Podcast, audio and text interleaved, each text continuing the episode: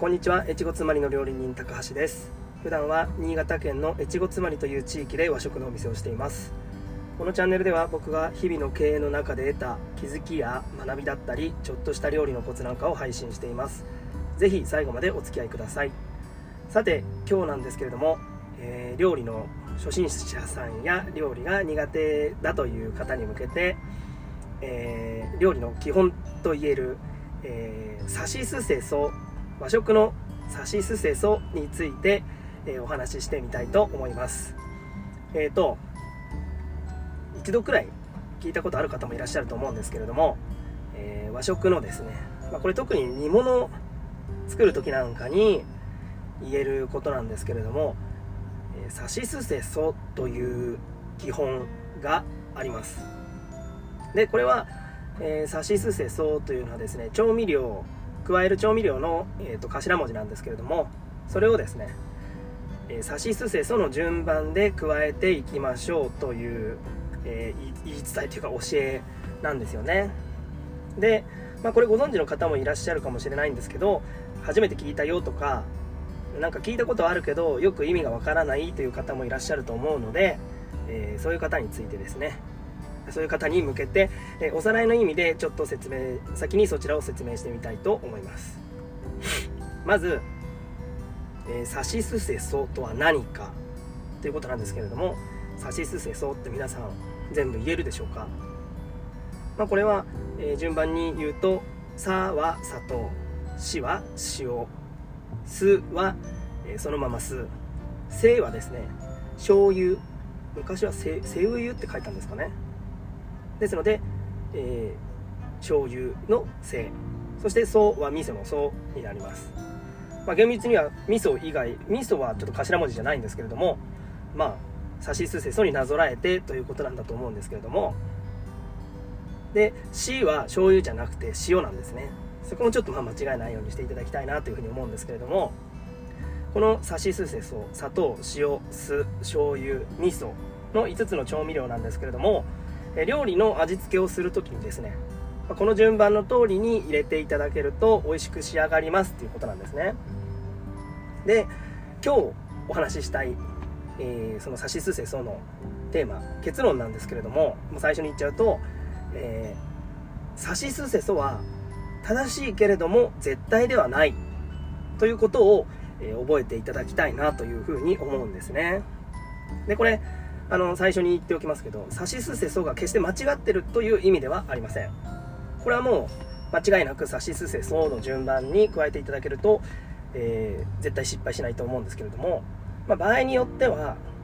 必ずしもこの「さしすせそ」の順番が、えー、絶対ではないんだよっていうことを今日はちょっとお伝えしたいなというふうに思います。で、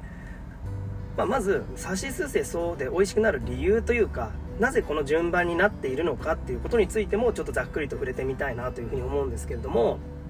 まあ、まず砂糖です。砂糖はなぜ塩よりも先に加えなければいけないのかというとまあ結論から言うと塩よりもですね分子が大きいので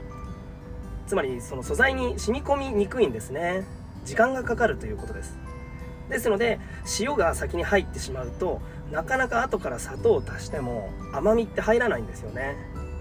ですので、まあ、一番最初に加えることによって例えば煮魚とか煮物の食材に対して中まで甘みが染み込むように一番最初に入れることになっています。でまあまた砂糖の成分がですね食材をまあ柔らかくしてくれたりとか、まあ、料理のツヤも出してくれたりとかあとはまあ何でしょうね。焼いたりとかする時にはま香ばしい焼き色がつきやすいですしまあ香りもつきますよね。まあそういう意味があるので、まあ、砂糖は先に加えましょうということなんですね。で次に塩なんですけれども、まあ、これは先ほどお話しした砂糖に比べて分子が、え小さいので浸透する可能、え浸透していく速度が速いんですね。ですので、まあ、砂糖が染み込みにくくなるという意味で塩を、えー、後から入れるという意味合いが強いと思います、まあ、またですね塩はですね食材の水分をこう吸収してくれたり、えー、吸収することによってこう保水性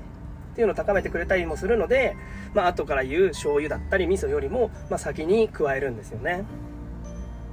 まあそういう意味もあって、えー、砂糖の次は塩と。そして酢なんですけれどもえ、ー、と酢はですね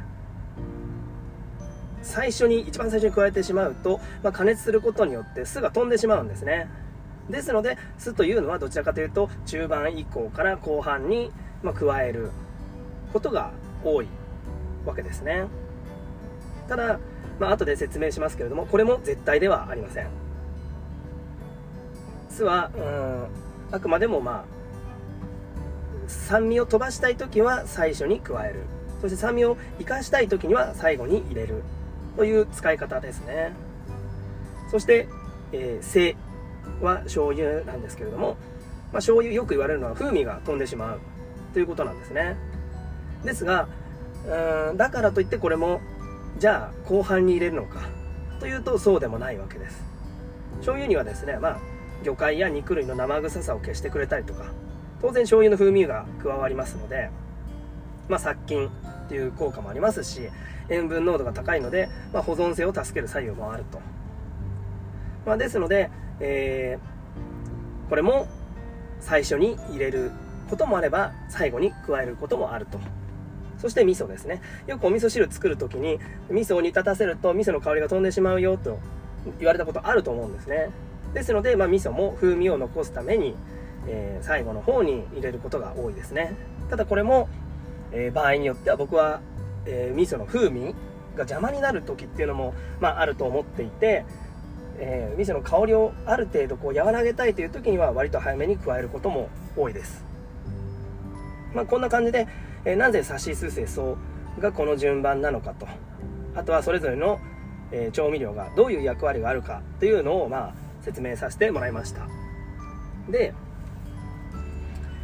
まあ、この絶対ではないという理由さっきも少し、えー、話の最中にこうお話ししたんですけれども、まあ、この順番を必ず守らないとまず料理がね、えー、まずくなってしまう。ということでは決してないんですね。えー、まあ、それぞれの目的に合わせて順番をむしろ変えてくださいということが言いたいわけです、え、魚の臭みを例えばねよく青魚イワシとかを煮る時っていうのは酢を加えて煮るんですよね。そうすると酢の作用、まあ、梅干しを入れたりとか。そうすることによって魚の生臭みが取れたりとか骨を柔らかくする作用があるのでさしすせそと言いつつ酢を最初から加えたりもします。あとは、えー、そうですねタイのカブト煮なかなかこう長時間中までしっかり入れたい時っていうのは砂糖を一度には入れないんですねこれ。徐々に徐々にこう味をこう開いていくようなイメージで、えー、砂糖を3回ぐらいに分けて加えたりする場合もあります。そしてみりんなんですけれども、えー、このここにはちょっと書いてないんですけれどもお酒とかみりんっていうのは煮物とかにも欠かせませんよね。でこのみりんや酒はいつ加えるのかというタ,、えー、タイミングについてのお話は以前にもさせてもらったんですけれども、えー、アルコールを含んでますので、えー、アルコール飛ばさなきゃいけないんですね。そのアルコールが飛ぶ時に、え生臭みだとかが、え一緒にこう揮発して消えてくれてさらにこう甘みが凝縮することによってうまみに変わると。ですのでアルコールが入っているお酒本みりんに関しては、え最初に加えてくださいと。ただよくスーパーなどに売っているみりん風調味料っていうのではは、えー、アルコールが成分がほとんど入ってませんので仕上げに照りや、えー、艶を出す時にあと甘みですよねを目的とする時には後半に使うと。まあ、そういった使い分けと思っていただければいいかなというふうに思います。ですので、えー、今回のお話をまとめると料理のさしすせそというのは、えー、絶対に守らなければいけないというわけではありません。むしろ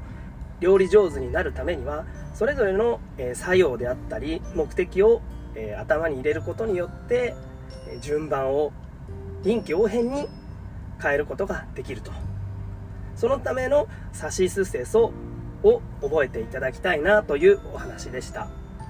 まあ、あの僕普段から言ってるんですけど料理って本当に気軽に作っていただきたいんですよね。その理屈じゃないというか